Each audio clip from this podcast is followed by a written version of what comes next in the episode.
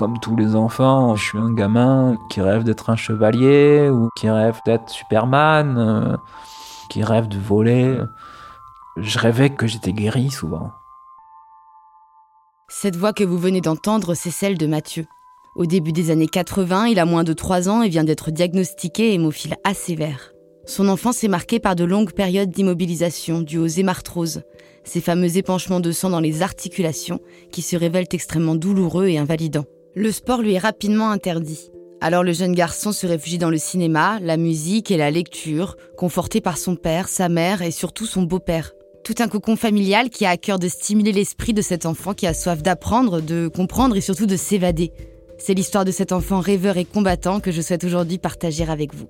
Je suis Charline de la Fontaine et vous écoutez Singularité, un podcast de la communauté Voix des patients qui donne la parole aux personnes vivant avec l'hémophilie ainsi qu'à leurs proches.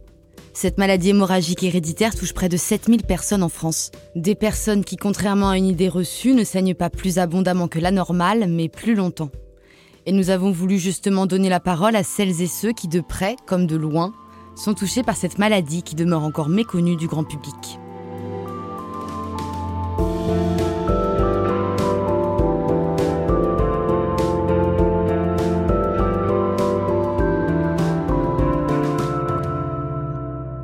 Dans cet épisode, je suis partie à la rencontre de Mathieu, 39 ans, ancien journaliste culture indépendant. Il vit entre Biarritz et Berlin, et pour cette interview, nous nous sommes rencontrés chez lui, sur la côte basque, à Anglais plus précisément. Quand j'ai été diagnostiqué hémophile, j'avais deux ans ou un an et demi. C'est le moment où on commence à marcher à quatre pattes. Et j'avais donc des bleus sur les genoux et les tibias. J'en avais tellement que ma mère est allée consulter un médecin. On m'a euh, diagnostiqué hémophile de type A et on a en plus euh, détecté que j'avais un anticorps contre le médicament qui soigne l'hémophilie. Je n'avais aucun antécédent connu. Et on est remonté assez loin. Et en plus, on a une famille de médecins qui se sont posé la question de suite. En plus, mes parents faisaient beaucoup de sport. Ma mère faisait du judo. Ma grand-mère faisait du basket, mon oncle faisait du rugby, du tennis, mon grand-père faisait du judo. Enfin, c'était des sportifs accomplis, quoi. Donc, ils auraient eu un problème hémophilique, ils s'en seraient aperçus très, très, très, très vite. Donc, oui, on ne sait pas trop d'où ça vient et euh, on sait juste que c'était dans les gènes de ma mère et qu'elle me l'a transmis. Donc, dans ma famille, en fait, on a pu remonter euh, assez loin, mais on n'a rien trouvé ma famille a réagi d'une façon assez... Euh, je pense qu'ils se sont angoissés parce qu'à l'époque, les médecins euh, nous donnaient pas beaucoup de, de temps à vivre. Donc je pense qu'ils ont eu de la peine. C'était une maladie, et c'est toujours une maladie euh, rare. Aujourd'hui, elle est bien soignée, mais à l'époque, elle était à l'époque, elle était quasiment pas soignée. Ils m'ont toujours dit de faire attention, mais ils m'ont jamais fait sentir que j'étais malade. Donc en gros, euh, j'ai grandi comme un garçon, euh, comme les autres garçons. Bien sûr, euh, j'avais pas le droit de faire beaucoup de choses que je voulais faire et que je faisais en cachette. Faire du vélo, faire du ballon, faire du foot, sauter, courir, marcher à quatre pattes, sauter du lit, tous les trucs que les gosses veulent faire parce que c'est super marrant. Euh, jouer avec mon épée, jouer avec les copains, tout simplement. Jouer avec les copains, euh, avec la balle de tennis, avec la raquette de papa qui est trop grande et qui blesse mon bras. Parce que le manche est trop grand, donc quand je bougeais la raquette, ben, le manche touchait mon bras. Du coup, j'avais un gros bleu au bras. On me demandait où est-ce que je m'étais fait ça. Je disais que c'était avec la raquette et je me faisais engueuler euh, parce que euh, j'avais pas le droit de faire de sport. Tout, tout le sport m'était interdit et euh, c'était tout ce qui m'intéressait à l'époque. Puis quand on est enfant, on se teste, on teste son corps, forcément. Donc on veut courir, on veut voir si on peut sauter les trois marches de l'escalier, on veut essayer de se rouler par terre pour voir ce que ça fait. Donc euh, oui, j'avais beaucoup de bleus, de, problèmes aux chevilles. Ça, c'était le pire. Enfin, je suis souvent euh, immobilisé pendant un mois ou deux à cause des marthroses aux chevilles la plupart du temps. Ces, ces euh, elles guérissent, mais elles reviennent ensuite très vite.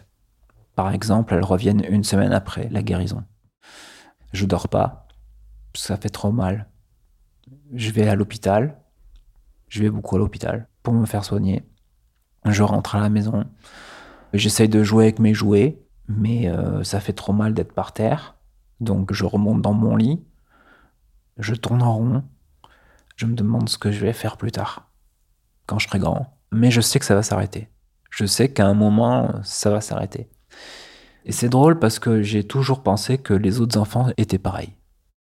Je me dis que je me suis fait mal à la cheville, comme un autre enfant s'est fait mal à la cheville. Mais j'ai juste été trop loin dans ce que je faisais. Alors que c'était faux. Comme tous les enfants, je suis un gamin qui rêve d'être un chevalier ou qui rêve d'être Superman, euh, qui rêve de voler. Je rêvais que j'étais guéri souvent. En fait, quand on est dans un lit euh, tout le temps, euh, on cherche des images. On cherche des images parce que au bout d'un moment, quand vous restez deux mois dans votre chambre, les seules images que vous avez, c'est les murs qui est autour avec les posters et, et les gens qui vont et qui viennent. Ma chambre, elle était super cool. Elle était euh, super cool. J'avais une armoire euh, que mes parents m'avaient euh, fabriquée en forme de château fort. Donc, parce que j'adorais les chevaliers. Et, et je m'aperçois que mon beau-père est très touché par ce qui m'arrive. Et donc, il essaye par tous les moyens de distraire mon esprit. Donc, il me donne des petits livres pour enfants et c'est le début euh, des magnétoscopes. Le tout début. Et donc, euh, il va louer plein de cassettes. Et là, il va euh, louer, mais n'importe quoi. Hein. Des dessins animés, des films de guerre, des films de des films d'amour, enfin tout, tout ce qui peut être dans la cinémathèque française, quoi, enfin tout ce qui est, tout ce qui lui plaît et qui pourrait me plaire aussi. C'est sûr que Bambi, ça lui plaît pas trop, quoi, mais bon, voilà, il se dit, euh, tiens, il va bien aimer. À partir de cet âge-là, je les regarde en boucle. Vraiment. Et donc, le premier euh, média, ce sera le cinéma. Donc, je regarde en boucle des films comme euh, Il était une fois dans l'Ouest, je l'ai vu très tôt.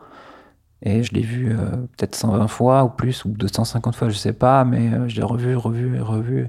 Star Wars, pareil, Ghostbusters, c'est sûr, c'est un blockbuster. Aujourd'hui, c'est pas très culturel, mais quand t'as 5 ans ou quand t'as 7 ans, tu. J'étais vachement impressionné par cette culture américaine et euh, ça m'aidait beaucoup à, à penser à autre chose qu'à la douleur.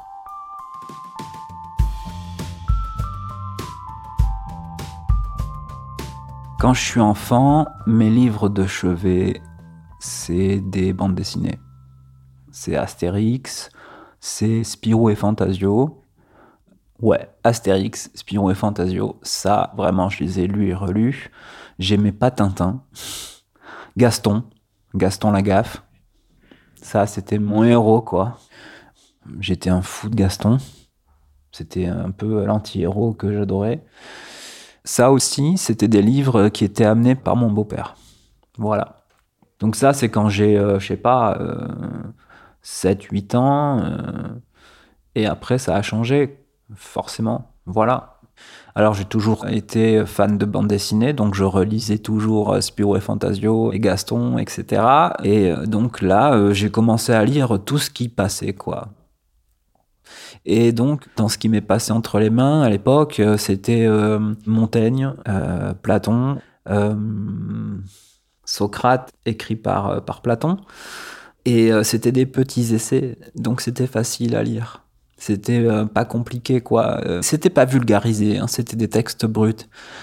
Mais comme c'était court, c'était des extraits choisis. Donc en fait, c'était assez intéressant et c'était pas fastidieux. Donc ça, et toutes les petites nouvelles qui vont avec, les nouvelles de Baudelaire, les nouvelles de Voltaire, les nouvelles de Maupassant. Ça, j'ai adoré tout ce qui contenait euh, les paroles indiennes euh, des Indiens d'Amérique. J'adorais ça. Tout ce qui contenait les paroles bouddhistes, j'adorais ça aussi. Je lisais ça. Et en plus, j'étais dedans. Mais de 10 à 16 ans, c'était ça. Et je pouvais les relire et les relire parce que, parce que ben, j'avais beaucoup de temps la nuit, parce que j'avais très mal. Donc la nuit, je dormais pas. J'avais deux phrases au-dessus de mon lit je sais que j'avais une phrase de Descartes, mais je m'en souviens plus du tout. Et il y avait une autre phrase d'un livre tibétain qui disait euh, Soyez à vous-même votre propre île. Voilà, euh, ça paraît mystérieux comme ça, mais moi ça me parlait beaucoup euh, parce que je vivais beaucoup les choses de l'intérieur. Donc je me sentais un peu comme une île autour de, des gens, autour de, du monde en général.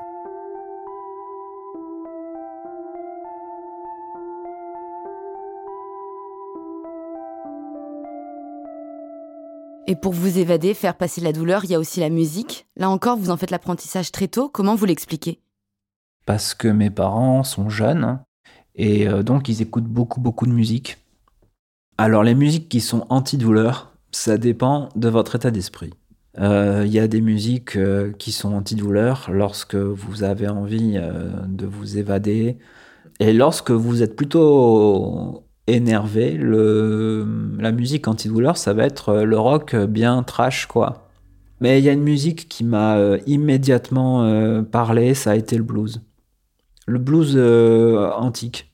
Le blues qui craint, qui, qui, qui crachote dans la radio. Et de suite, ça, ça m'a parlé. Parce que je pense que le mec qui chante, euh, vraiment, il a mal et il a des problèmes, quoi. Il a vraiment beaucoup de problèmes. Et je veux, je veux pas me plaindre tout le temps, mais euh, je crois que, ben, ouais, des fois, je ressentais que j'avais des problèmes et, euh, et donc, c'était, c'est une musique qui m'a immédiatement parlé. le jazz aussi était une musique qui m'apaisait énormément et qui était antidouleur parce que l'esprit part autre part. L'esprit sort du corps. Et c'est très important, je crois, euh, lorsque la douleur est là, euh, qu'on a 12, 13, 14 ans, qu'on ne peut pas prendre trop d'antidouleurs, de se servir de son esprit pour sortir de son corps et ainsi oublier la douleur. Donc la musique était vraiment euh, très, très salvatrice la musique de, mon temps, euh, c'était Nirvana. Donc là, c'était vraiment quand j'avais la rage et que j'en avais marre d'être au lit, euh, que j'en avais marre, que je voulais tout casser, que je voulais euh, marcher, que j'en avais assez de, de me soigner. Et bien sûr, la musique de mon temps, c'était la musique électrique dans les années 90, donc le début de la techno. Et j'ai eu la chance d'avoir des parents qui écoutaient tout ils écoutaient euh, autant euh, la flûte enchantée de Mozart que euh, le dernier disque de Laurent Garnier. Donc j'avais vraiment beaucoup de chance parce que mon oreille, elle était entraînée à, écouter de l'opéra comme des longs morceaux électro qui passent en boîte. Et, et mes parents m'ont amené très très tôt voir des concerts aussi. Même quand j'étais malade, même quand j'avais des béquilles. Euh, je partais de chez moi pour écouter de la musique. Et pendant très longtemps, j'ai envie de vous dire, pendant euh, de 14 à 18 ans, euh, je crois que si j'avais pas eu la musique, je sais, sais pas vers quoi je me serais tourné pour supporter les douleurs que j'avais. donc j'ai essayé de me procurer tout ce que je pouvais en disque, en cassette, je faisais des copies, j'arrêtais pas. Les Rolling Stones, j'étais fou de ça à l'époque, c'était pas comme aujourd'hui. C'est facile aujourd'hui avec Internet d'avoir accès à tout ça. Donc euh, tout ça, ça, ça faisait un bloc, euh, les livres plus euh, la musique, qui fait que, que je m'échappais ouais, de mon corps. Quand on est immobilisé, et c'est très étrange, quand vous êtes immobilisé contre votre gré, vous avez envie de de vous exprimer à un moment ou à un autre. Ça peut durer 3-4 jours comme ça, vous restez immobilisé, tranquille, mais au bout du sixième ou du septième jour, vous en pouvez plus. Il faut faire quelque chose, il faut écouter quelque chose. Et en gros, euh, le seul euh, vecteur par lequel je pouvais passer pour m'exprimer, c'était de passer un disque. Donc quand j'avais envie de dire merde, je passais un disque euh, des Clash. Et euh, quand j'avais plutôt euh, la guérison qui venait, ben, je passais un disque de Bob Marley. De ma naissance à aujourd'hui, j'ai toujours caché ma maladie. Toujours. J'ai toujours vécu avec un, déguisement autour de moi, avec une cape qui m'entoure. J'ai toujours caché. Même quand j'étais euh, gamin, euh, que j'avais mal aux pieds, que je boitais, que tout le monde le voyait, je le cachais. J'ai toujours caché. Et aujourd'hui? Oui, je le cache encore. Ouais. Et est-ce que c'est facile de le cacher? Ça dépend des jours. Il y a des jours où je marche plutôt bien. Donc, euh, ouais, là, c'est facile. Il y a des jours où je marche pas très bien. Donc là, euh, ben, je dis rien. Je cache. Euh, ouais, je cache. Je cache tout le temps. C'est parce que c'est ma nature. C'est comme ça que j'ai grandi. Et, et puis, vous savez quand on est petit ou quand on est adolescent ou même euh, quand on n'est pas adolescent mais quand on va à l'université, on traverse la cour avec les béquilles, puis euh, on n'a pas envie d'expliquer à tout le monde pourquoi on a des béquilles, quoi. On a juste envie de dire je me suis foulé la cheville, euh, laisse-moi tranquille. Professionnellement, j'ai caché. Je cache professionnellement. Quand j'ai commencé à à faire du journalisme, c'était euh, vraiment euh, parce que j'aimais ça. J'aimais la radio. J'ai toujours aimé la radio parce que j'ai toujours écouté la radio pour m'endormir, notamment. Et donc, euh, bref, j'étais attiré par la radio pour ça. Et la radio raconte une histoire. Pour moi, la radio, c'est de la narration. C'est vraiment une narration comme un conte. Donc, je me prépare pour travailler dans ce milieu que je connais absolument pas j'avais aucune relation et j'ai fait un premier stage qui a été euh, concluant et ensuite j'ai fait un second stage. Et dans ce second stage, mon euh, rédacteur en chef euh, m'a demandé d'aller couvrir une manifestation sur les employés de PSA. À l'époque, en 2012, PSA licenciait beaucoup et les manifestations étaient assez violentes. Et donc, euh, je suis allé vers lui et je lui ai dit, écoute, j'acceptais tous les jobs hein, à l'époque. Hein. J'ai accepté tous les reportages qu'il m'a dit de faire, sans broncher, avec le sourire. Sur celui-là, j'ai eu un doute.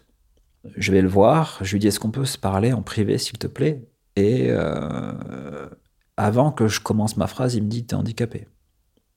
Je fais oui, comment tu l'as vu? Il me dit, bah, c'est simple, quand tu te lèves de ta chaise de travail, euh, tu boites un peu. Donc je me suis dit que c'était handicapé. Je dis ouais, t'as raison, je suis hémophile. Donc euh, la manif PSA, ça m'ennuie de la couvrir parce que j'ai peur qu'il y ait des projectiles, j'ai peur de devoir courir, je peux pas. Donc est-ce que tu peux m'envoyer ailleurs s'il te plaît? Il me dit il y a pas de problème, tu fais un autre sujet. Mais après ce, travail-là, ils ont voulu que je dirige la rédac pendant tout l'été. J'ai dû refuser parce que je pouvais plus marcher. Et euh, c'est simple, on m'a dit euh, tu choisis entre le boulot ou bien la marche. Je ne pouvais pas travailler si je ne pouvais pas marcher. Voilà. Donc euh, j'ai arrêté de travailler dans le journalisme radio et je me suis soigné. J'ai soigné mes jambes. ça a été très très long. Impossible d'évoquer votre parcours sans parler de Berlin. Racontez-moi votre première fois là-bas. J'y suis allé en 97. Euh, j'avais 16 ans. C'est mes parents qui m'y amènent parce que euh, mon beau-père a un cousin là-bas. Et euh, on y va en décembre. Et donc, dès que j'ai atterri là-bas, dès que j'ai dès que j'ai commencé un peu à, marcher dans les rues, j'avais amené ma guitare avec moi, je me rappelle, parce que je savais que ce cousin était musicien. Berlin m'a plu dès que je suis arrivé pour une chose, Vraiment, ça je m'y attendais pas. C'est bon, le mois de décembre, il fait très froid, il y a du vent, et euh, c'est une ville où je sens que le froid me fait du bien. Donc là, euh, de suite, je sens le vent, euh, et ce vent-là, il gêne les gens, et moi, il me gêne pas. Il me gêne pas du tout. Et je me promène dans cette ville avec, euh, avec mes parents et, euh, je vois, euh, je vois qu'eux, ils sont tordus par le froid et moi, pas du tout. Au contraire, je laisse le froid rentrer dans mes jambes parce que le, le vent vient, vient soigner en fait ces articulations qui ont tellement souffert. Et je vois que la ville est complètement détruite. La ville, vraiment à l'époque, la ville était détruite. Hein. On voyait vraiment les traces de bombes on voyait que c'était en chantier, hein, alors que la guerre était passée depuis très longtemps. Et euh, il y a eu un, amalgame qui s'est fait dans ma tête. Je me dis, cette ville, elle est cassée, quoi. Elle est cassée, ils l'ont cassée. Et moi, je suis cassé. Ils m'ont cassé. Je me suis cassé et ils m'ont cassé. Et ça, ça m'a rendu très, très en colère. Très, très, très en colère. Et euh, lorsqu'on est allé voir le cousin de mon beau-père, effectivement, euh, ce monsieur nous accueille et euh, après avoir dîné chez lui, nous sommes allés assister à un de ses concerts. Je me rappelle, c'était dans une villa de Berlin-Est qui avait été bombardée. Le toit était troué, enfin la maison était prête à s'écrouler quoi. Il fallait passer par une petite porte, un long couloir, puis un escalier très loin qui partait dans un sous-sol. Il fallait connaître et euh, tout d'un coup on débarquait dans une super salle, très petite, il devait y avoir 60 personnes maximum, euh, tous très bien habillés, tous très, euh, très intello, beaucoup plus âgés que moi bien sûr. Et euh, là, je vois une petite scène avec euh, un saxophone, une contrebasse, euh, un violoncelle. Donc juste trois musiciens. Je crois que c'est le premier concert auquel j'ai assisté devant la scène et sans être un show. C'était juste un concert où je voyais des musiciens faire avec leurs propres mains de près. Et ils ont joué du jazz expérimental ça, le jazz expérimental, si vous en écoutez, vous verrez, il y a des moments où, où la musique sort des, sort des mesures et où ça crie, où, ça, où le, musicien euh, laisse libérer tout, tout ce qu'il a en lui.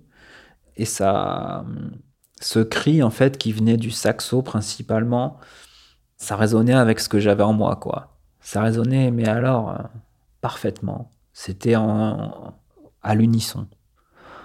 Et je suis complètement absorbé par ce qu'ils font. Tout le monde se taisait, tout le monde écoutait ça comme une messe. C'était euh, pour moi le cri des gens qui ont souffert, des gens qui souffrent. C'était un cri salvateur. Voilà, c'était vraiment un cri salvateur. Et c'était un cri qui disait fuck, nous sommes différents. Nous avons fait des nous avons fait les choses qu'il fallait pas faire. Moi aussi, j'ai fait les choses qu'il fallait pas faire. Je me suis blessé vachement en faisant euh, des choses qu'il fallait pas faire. Bon ben voilà, mais euh, en même temps maintenant ça a changé et on a le droit de s'exprimer et euh, et donc on est en plein dans le dans le laisser dans la liberté, un peu comme au début du dadaïsme. Voilà, un peu comme au début du dadaïsme ou, ou un peu comme au début du mouvement punk où des gens laissés pour compte se sont mis à dire bon ben si vous voulez pas de nous, ben nous on va faire notre propre truc. Et moi, j'avais très bien compris qu'on voulait pas des hémophiles, quoi. J'avais très bien compris qu'on voulait pas de moi. J'avais très bien compris que dans les salles de classe, que dans les cours de récré, que dans la rue, euh, que dans les conservatoires, on voulait pas de moi. J'avais très bien compris ça. Euh, j'avais très bien compris que dans la société, on voulait pas de nous.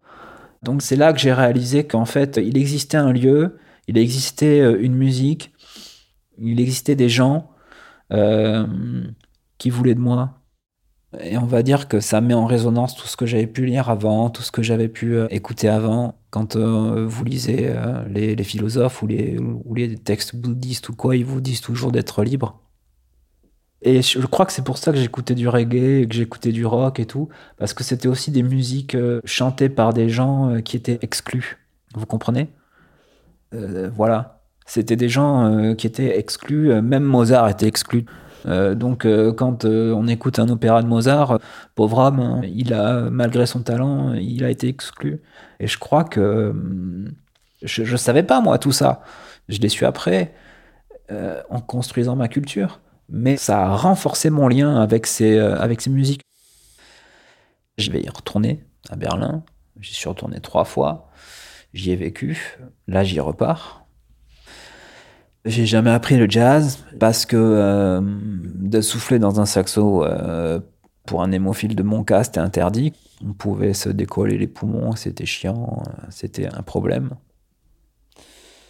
Mais j'ai toujours fait de la musique pour moi. J'ai jamais voulu euh, me, produire. J'aurais aimé, mais j'étais tellement malade avec ma jambe que que ça servait, enfin que je voulais pas. J'avais honte.